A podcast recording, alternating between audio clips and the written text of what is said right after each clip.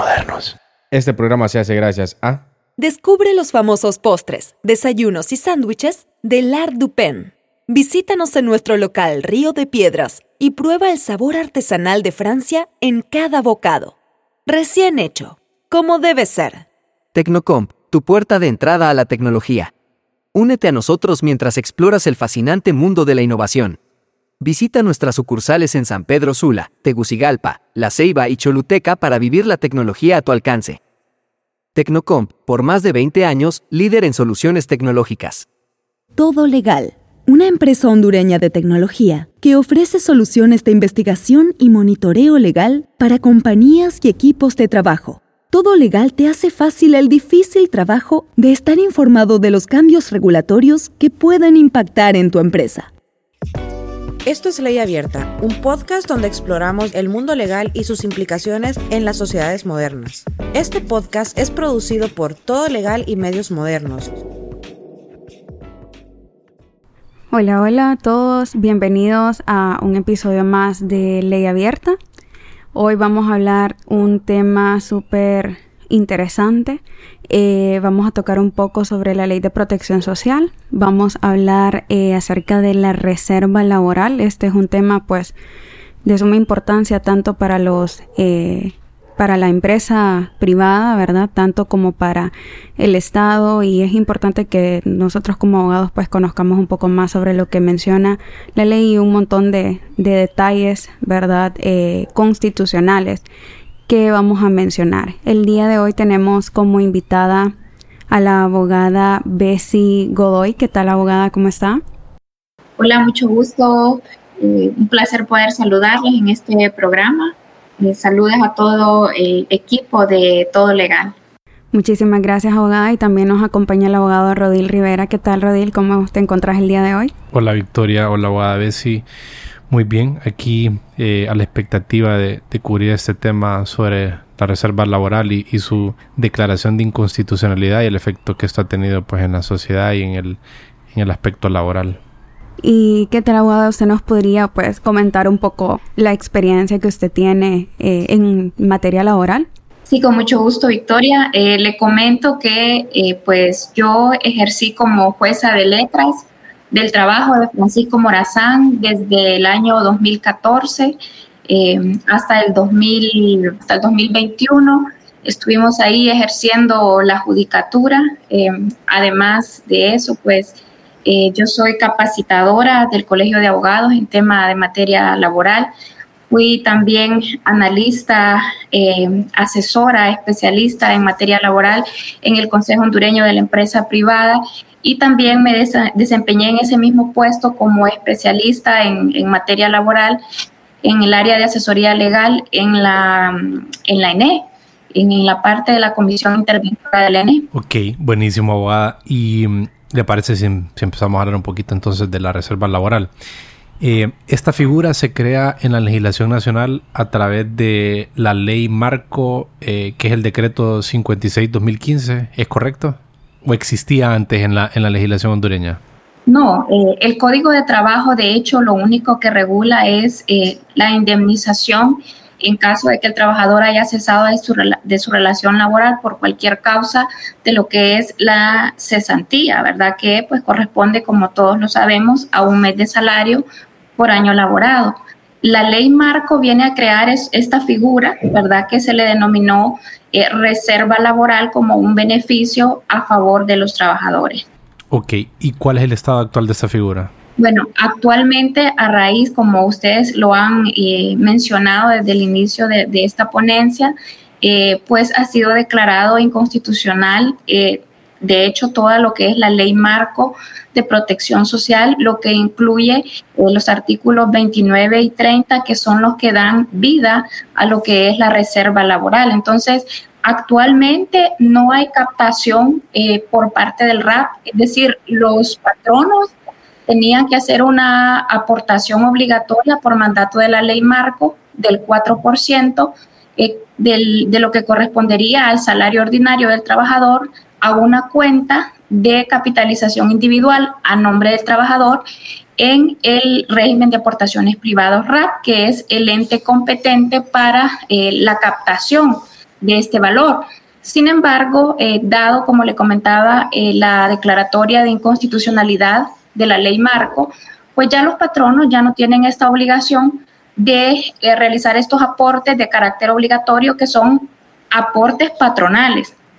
Es decir, que el patrono no puede deducir ni un porcentaje, ni un 1% de este 4% de aportación patronal del, del, como que si fueran aportes de los trabajadores, sino únicamente aportaciones eh, patronales. De hecho, hay una sanción ahí mismo en la ley marco que prohíbe que el patrón obtenga algún porcentaje eh, de esto que es una obligación meramente patronal. Entonces, actualmente no hay captación no hay captación ni la, por parte del RAP ni la obligatoriedad por parte de los patronos de, de, realizar estos aportes a favor del trabajador. Lo que se declaró inconstitucional fue toda la ley marco o únicamente lo concerniente a la reserva laboral? No, toda la ley marco, porque eh, el recurso de inconstitucionalidad eh, básicamente atacó eh, las dos formas de declarar la inconstitucionalidad, tal como lo manda nuestra Constitución de la República, es decir, por vía de forma, ¿verdad? Es decir, la forma en que se, se realizó el decreto de la ley marco y también por fondo, es decir, por contenido. Eh, con respecto a la forma, porque eh, se pretendieron, eh, o, de hecho se hizo, ¿verdad? Se reformaron algunos artículos por vía de una fe de erratas, que la fe de erratas, pues el, único efecto que tiene es la corrección de errores ortográficos, gramaticales, de redacción, pero no que haya un cambio en el sentido o en la redacción del articulado. Entonces, por vía de, esta figura legislativa, eh, se cambió el contenido de algunos artículos de la ley marco y eh, pues fue uno de los argumentos por los cuales se solicitó la inconstitucionalidad por razones de forma, ¿verdad? Y, eh, bajo este contexto se, de esta fe de ratas se produjo la vigencia de la ley, obviamente con vicios de inconstitucionalidad. Y también, eh, pues, dentro de los argumentos del recurso de inconstitucionalidad y de los argumentos que dio la Sala Constitucional, que también existieron eh, vicios de forma, porque eh, básicamente se estaba trasladando la administración de fondos de los sistemas de previsión social, de los regímenes que la misma Constitución manda al Seguro Social que sean administrados los regímenes de eh, previsión, de maternidad, de muerte, de invalidez y todos estos, rubros, ¿verdad? Tienen que ser administrados por el Seguro Social, todo lo que son los fondos, permitía una eh, subrogación de funciones o tercerización a instituciones eh, privadas, ¿verdad? Es decir, que eh, la Secretaría de Salud y el Instituto Hondureño de Seguridad Social, como parte del sistema de salud público, podía tercerizar estas funciones en, eh, en lo que es la empresa privada. Eh, hay, hay, un caso bien particular con respecto a concesiones de alianzas públicas privadas, ¿verdad? Pero que no, no es el caso. En el caso de los sistemas de salud, eh, que son eh, funciones eminentemente públicas y en el caso de la administración eh, de estos rubros. la empresa privada, porque bueno, yo le comenté que yo laboré en el COEP, dentro de las em, dentro de las, de las razones por las cuales ellos decían, ¿verdad? O, o, mantienen la tesis de que no existe una privatización eh, de los servicios de salud, sino que lo que iba a suceder es que es como lo que sucede con la Cámara de Comercio, que la Cámara de Comercio está administrada eh, por la empresa privada y que da mejores resultados que la administración que ejercen eh, los registros públicos. Entonces... Como el registro mercantil que se, que se administra por la Cámara de Comercio, ¿se refiere? Correcto, correcto, el registro mercantil, perdón. Entonces, eh, pues ellos decían que tenía una, una mejor expectativa de brindar los servicios de salud.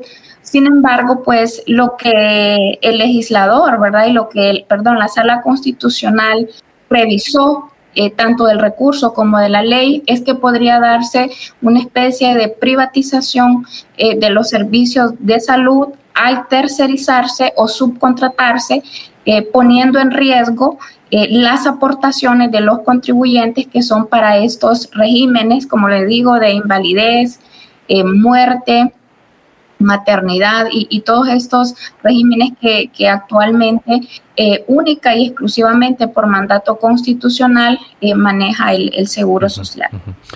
O sea que a grandes rasgos qué es lo que, cuáles eran los objetivos y qué es lo que perseguía la ley marco del sistema de protección social. Es que dentro de la ley marco, recuerde que em, quiénes son los beneficiarios eh, de la seguridad social.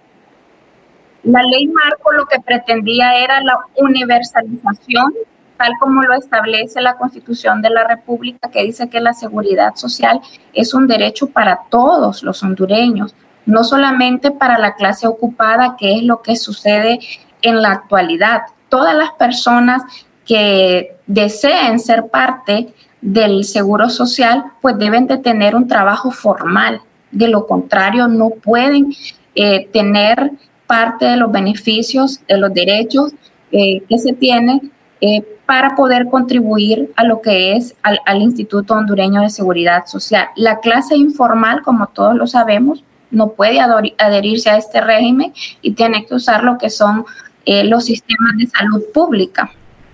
Entonces, eh, básicamente lo que pretendía esta ley, mediante el uso de la empresa, de la empresa privada a través de instituciones que pudieran eh, y prestar estos servicios de salud y lograr así la universalización, según ellos, ¿verdad? Mediante la captación de estos aportes de manera universal y poder ellos, pues también como usted sabe, generalmente la empresa privada, eh, las captaciones que tiene, pues las invierte y las inversiones generalmente son riesgos y dentro de esos riesgos está la pérdida, pues. Entonces, eh, básicamente eso y en el caso de la reserva laboral, ¿verdad? Que, que es, es otro de los pilares del, de la ley marco de protección social, pues lo que se buscaba era buscar un paliativo para los patronos, para que estos al momento eh, de despedir a un trabajador, pues no sintieran los efectos eh, tan fuertes de lo que conlleva el pago de una indemnización de índole laboral, eh, sea por despido, sea por, por terminación de mutuo acuerdo, etcétera, por cualquier tipo de, forma en que haya cesado la relación laboral, pues eh, en algunos casos el patrón está obligado a indemnizar al trabajador, específicamente eh, cuando se trata de despidos injustificados. Entonces, la reserva laboral eh, venía a ser como un ahorro que el patrón no hacía al pago de auxilio de cuando el trabajador cesaba por cualquiera de las causas que establece el artículo 111, 112 o 114 del Código de Trabajo, entonces el patrono ya tenía como cierto valor ahorrado, porque la reserva se inició a captar a partir del año 2016 y le comentaba que dejó de captarse hasta el año 2022, cuando se, pues se decretó la inconstitucionalidad y el RAP pues ya no estaba en la obligación eh, y quedó completamente pues inhabilitado para la captación de estos fondos. Entonces, eh, lo que sucedía era que si el trabajador era despedido, y le voy a dar un ejemplo, eh, tenía el patrono la obligación de liquidarlo con una indemnización de 100 mil empiras y en la cuenta de aportación individual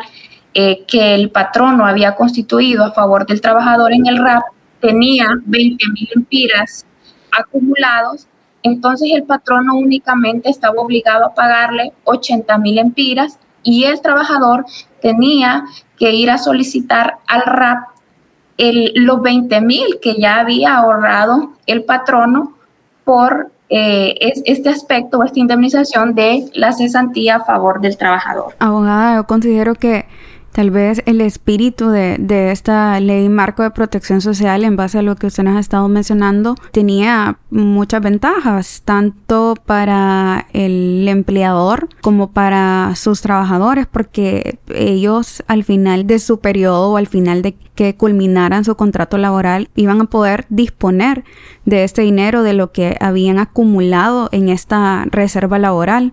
Eh, independientemente, ¿verdad? Me imagino que independientemente sea por, por renuncia o por despido, ellos iban a poder uh, disponer de estos ahorros, básicamente. Y tengo entendido que no solamente era lo que ellos aportaban, sino que también esta reserva laboral iba a estar generándoles intereses, según eh, leí en la ley, en la ley marco, y aparte de esto le quería hacer una consulta, porque eh, se declaró inconstitucional, ¿verdad? Pero sale de lo constitucional, ¿lo hace de oficio o es a través de una petición de cierto sector o cómo, cómo fue que manejaron esta situación?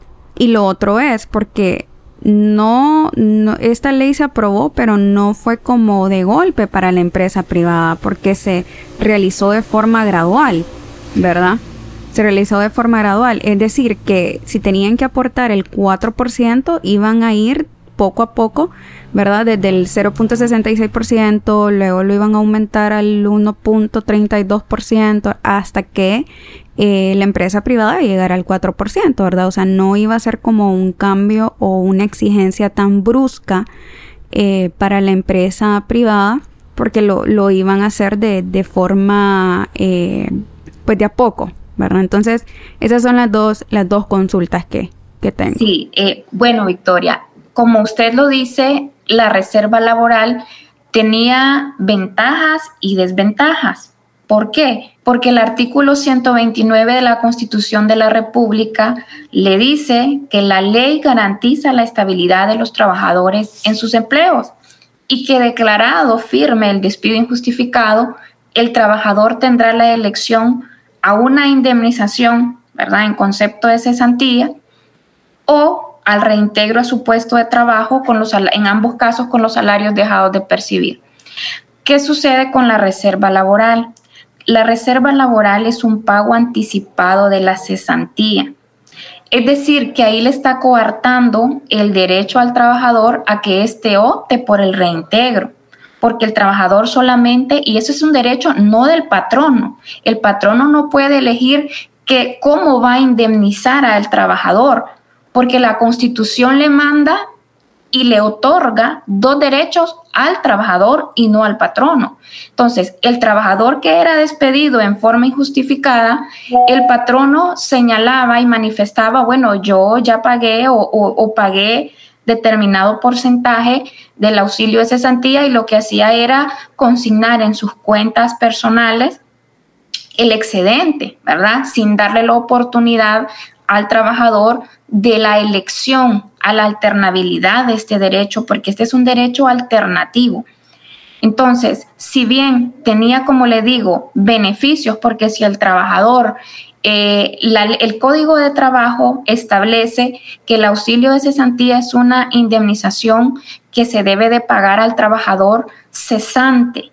Eh, ¿En qué casos? Cuando el trabajador ha sido despedido en forma injustificada o cuando, eh, cuando hablo de forma injustificada puede ser por despido directo o indirecto según las causales que establece el artículo 112 y 114 del Código de Trabajo. También por mutuo acuerdo de las partes, eso lo regula el artículo 111, es decir, las partes, si bien no existe el derecho, pero el patrono, eh, como mera liberalidad, dice yo le voy a pagar a este trabajador la cesantía, pues e, ese es un derecho, ¿verdad?, que se originó a partir de un acuerdo expreso entre las partes y, entre otras causales, por ejemplo, la liquidación de una empresa, eh, en los cuales genera la muerte de un trabajador, en los cuales genera el pago de la cesantía. Sin embargo, en los casos de renuncia, la renuncia, en el caso de la renuncia, el trabajador no tiene derecho al pago de la cesantía. Entonces, ahí sí era un beneficio.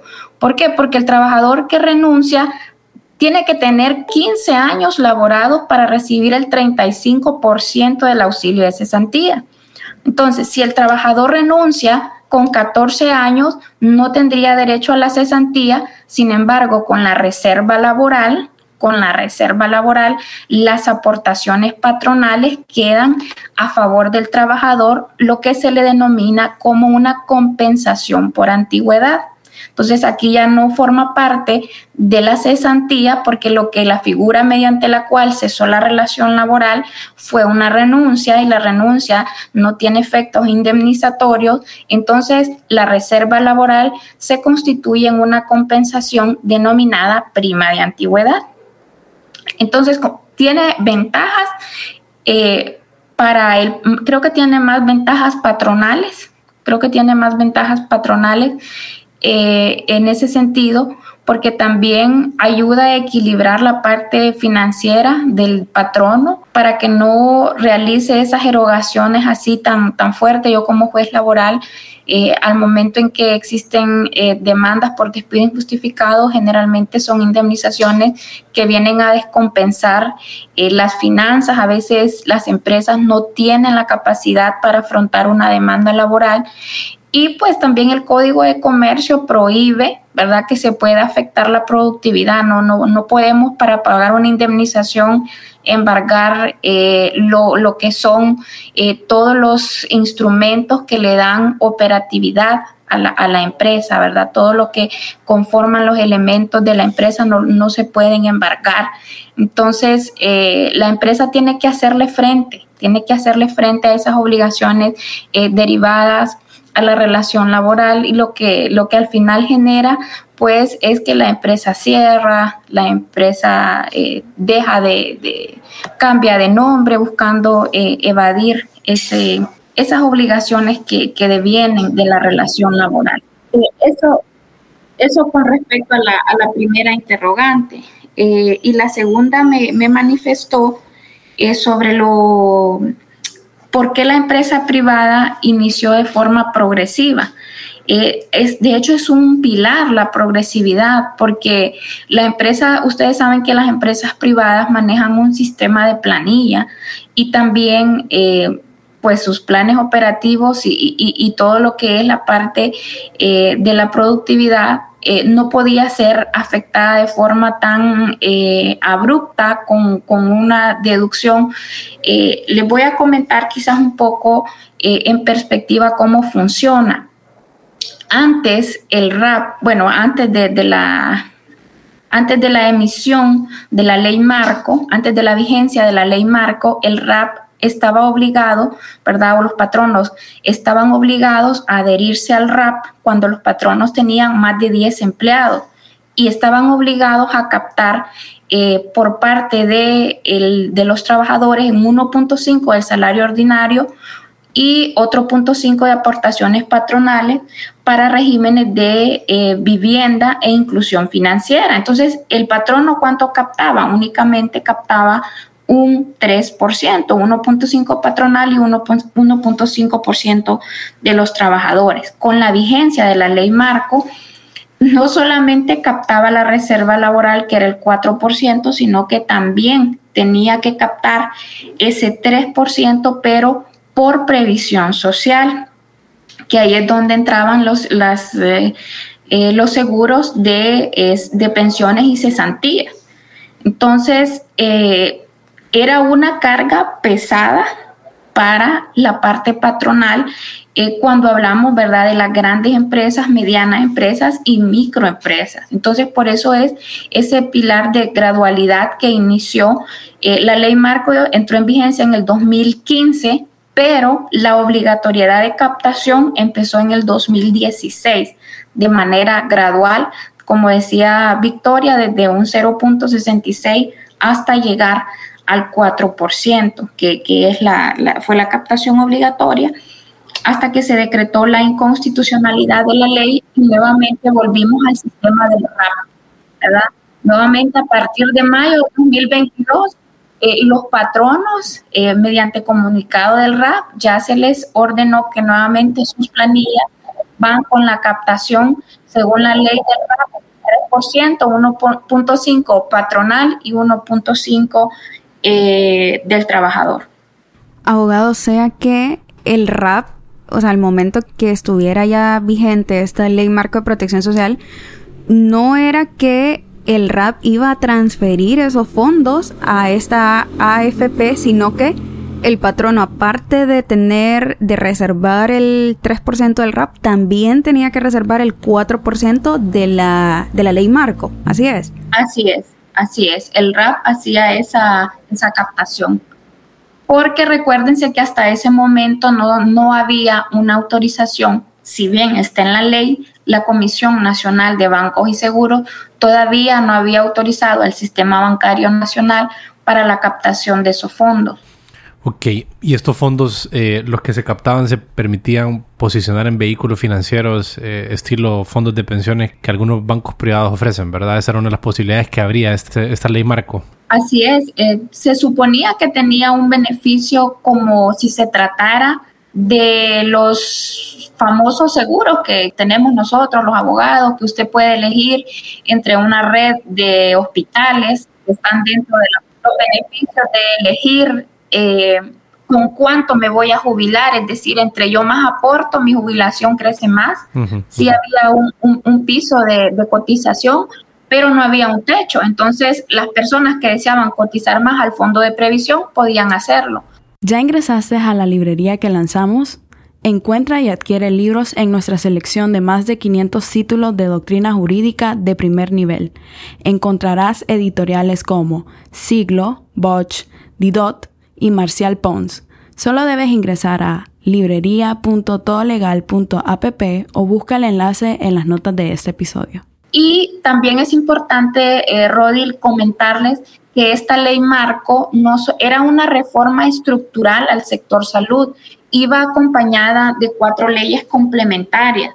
Esta ley eh, venía incluida la, derogación de la ley del Seguro Social y la creación de una nueva ley del Seguro Social, la creación de una ley eh, de accidentes, de, seguros de accidentes de tránsito.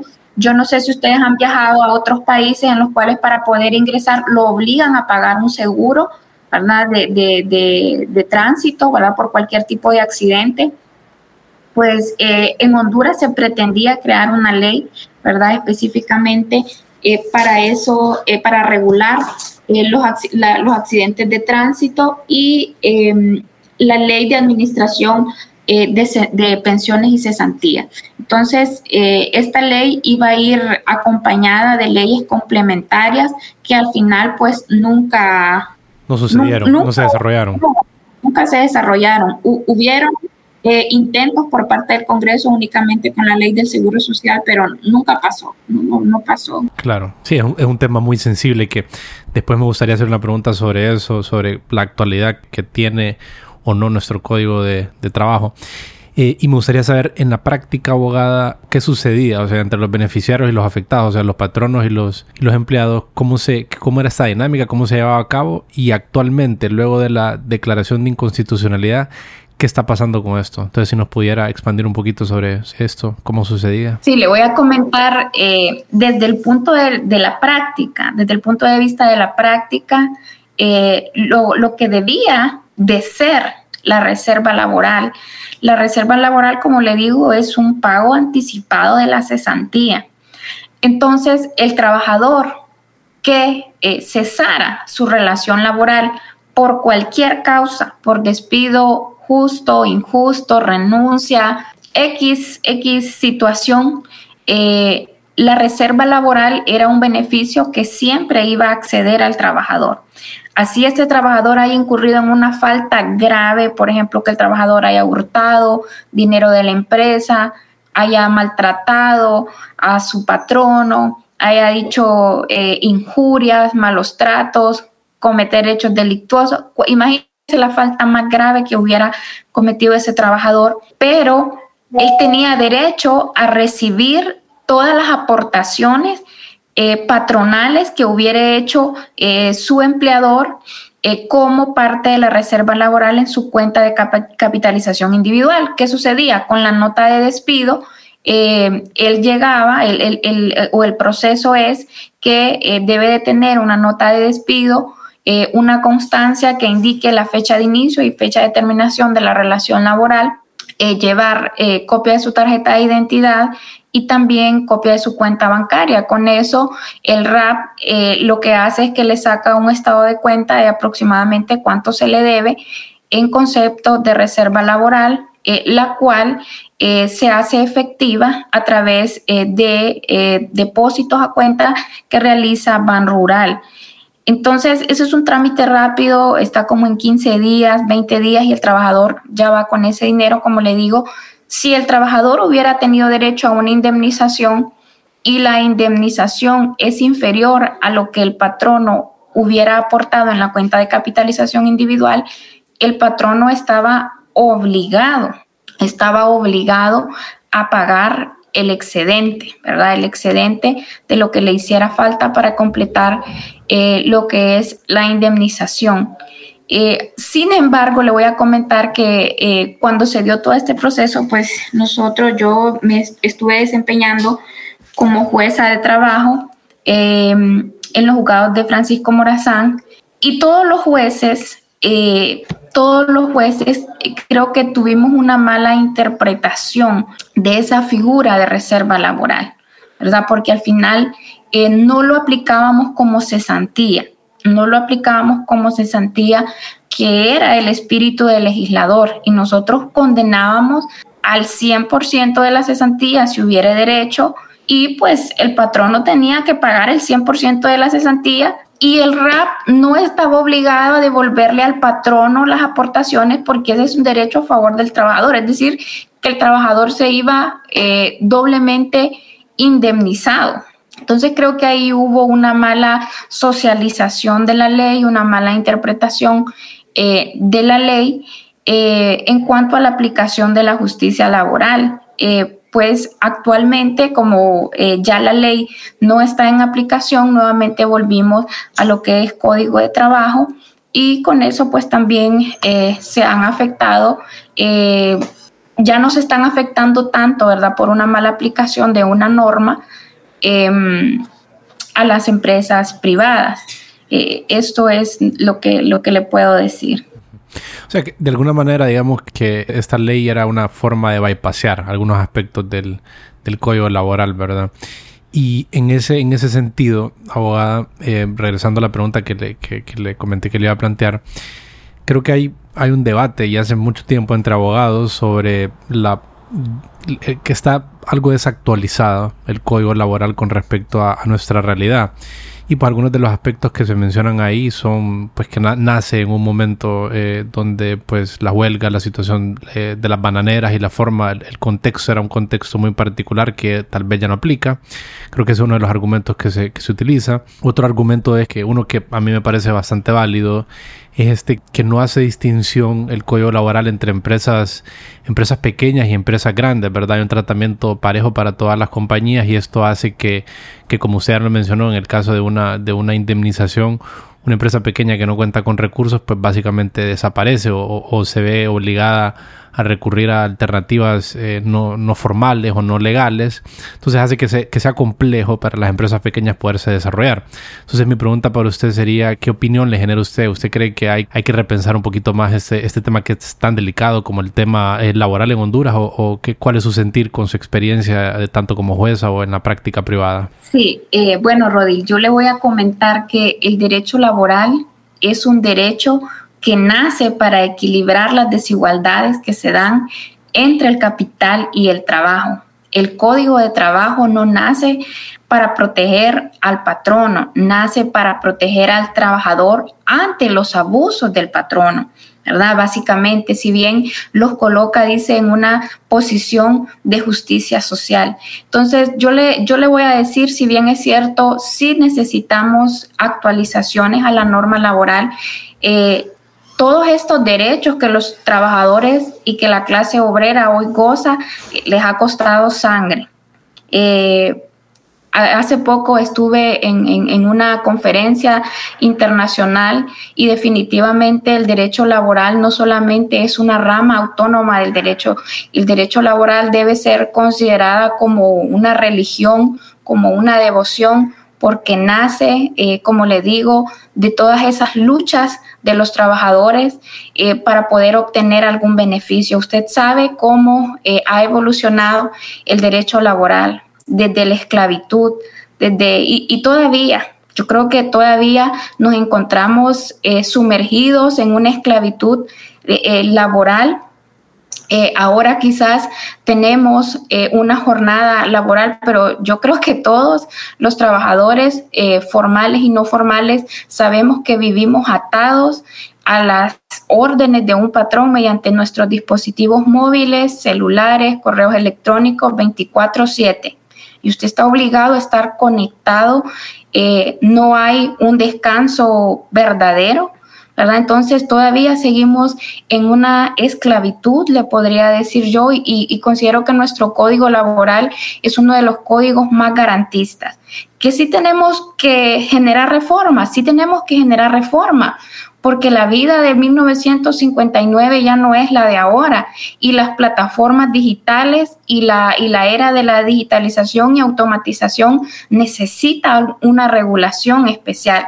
Honduras no tiene una ley sobre teletrabajo, Honduras no tiene una ley sobre estas nuevas formas eh, de trabajo, dentro de los cuales están los trabajos en plataformas digitales, las apps, ¿verdad? Que ahora pues ya ni se sabe eh, a quién va a demandar, quién es el patrono, eh, cómo se esconden esas relaciones de subordinación mediante estas nuevas formas de contratación, lo que deja completamente indefensa a la clase trabajadora. Y hay un caso reciente que ya eh, dictó el Tribunal Europeo cuando, yo no sé si ustedes conocen esta plataforma de Globo, ¿verdad? Los trabajadores querían formar un sindicato, pero dijeron, bueno, pero ¿y ustedes y quién, quién les da órdenes? Si ustedes trabajan por geolocalización, o sea, nadie les dice, lleva este pedido, es decir, a donde esté el pedido, el más cercano es el que va y lo lleva y recibe una comisión. Entonces, eh, ¿quién es el patrono?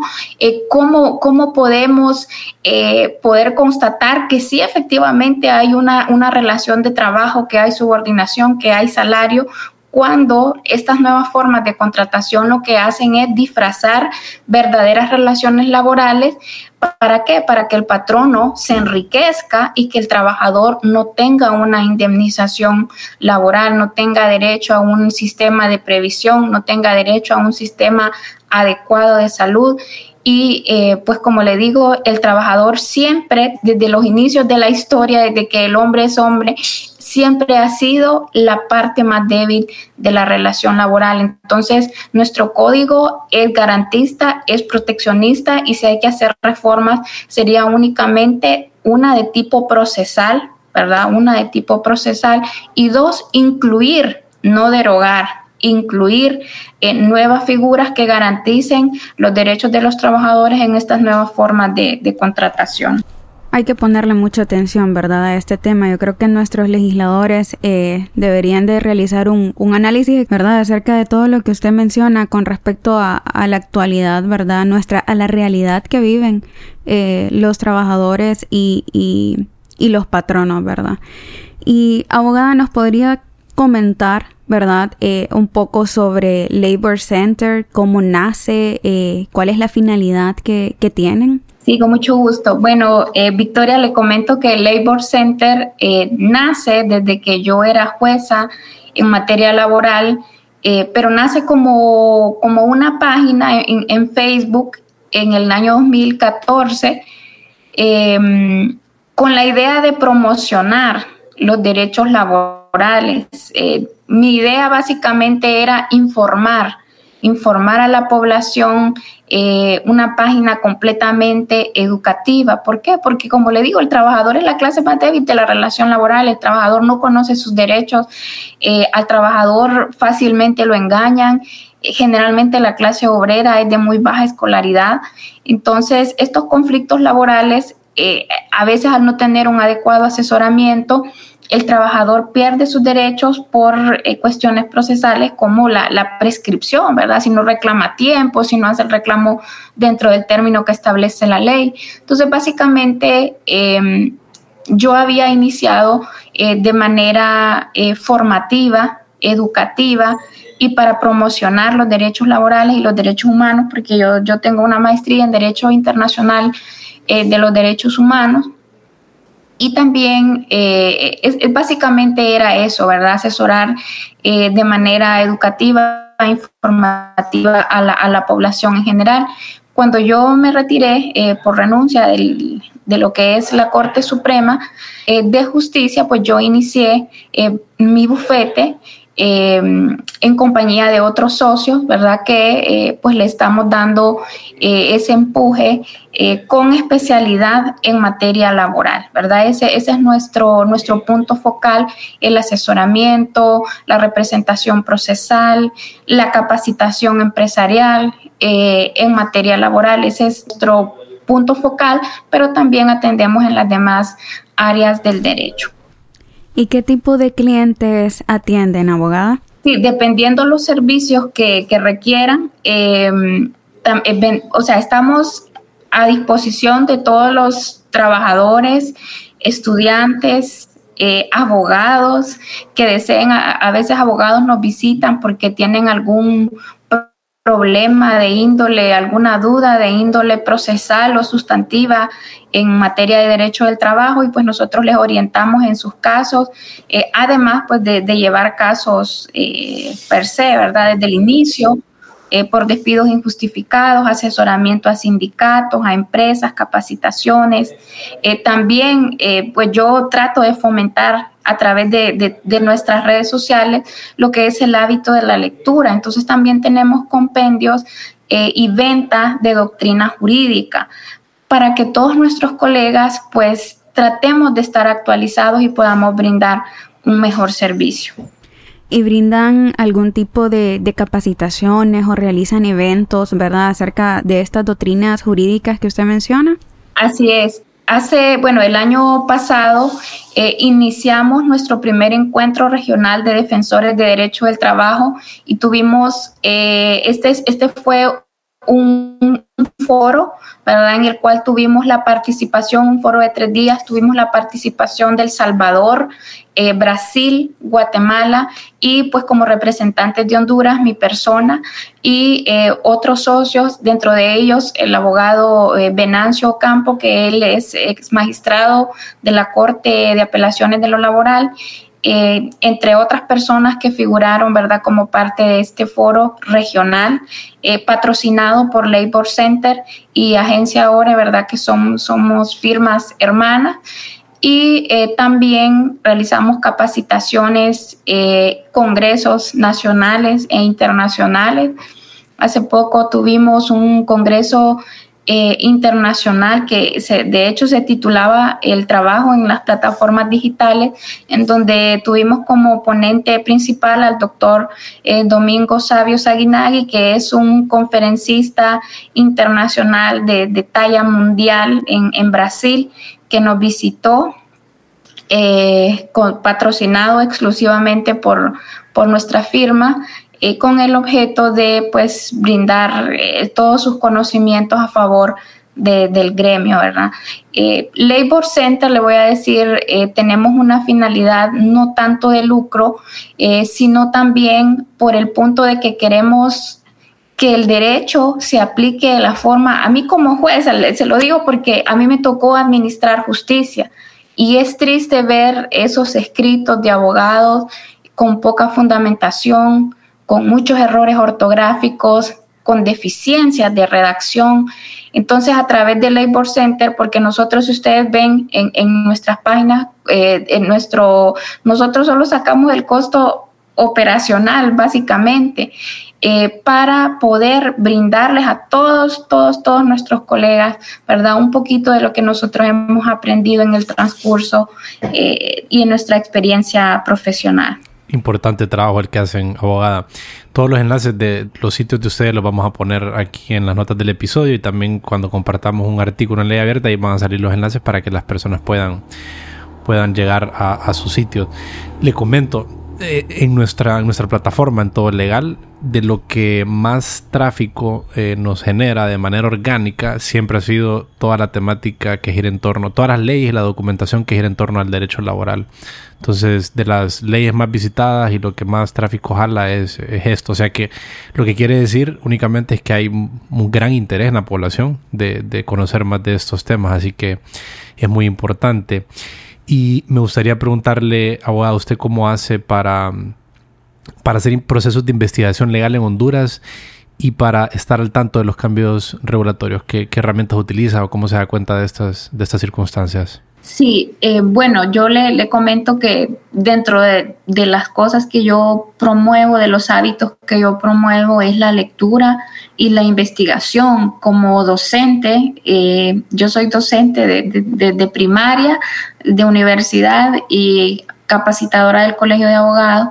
Entonces, estamos obligados a leer, a estudiar, a investigar, a buscar fuentes eh, para poder comprobar la información eh, que nos han dado. Entonces, generalmente buscamos texto, doctrina, libros, eh, libros físicos, libros web, buscamos en, web, en internet y pues ahora que tenemos eh, la plataforma de, todo legal, pues que vamos a hacer uso de, todos esos beneficios que tienen, que tienen para nosotros, ¿verdad? Ya que ustedes eh, manejan pues ya actualizada todas las, todas las leyes, que eso pues hasta, hasta no, nos dimos cuenta, hasta que nos dimos cuenta, pues estamos en ese proceso de suscripción a, lo que es su plataforma.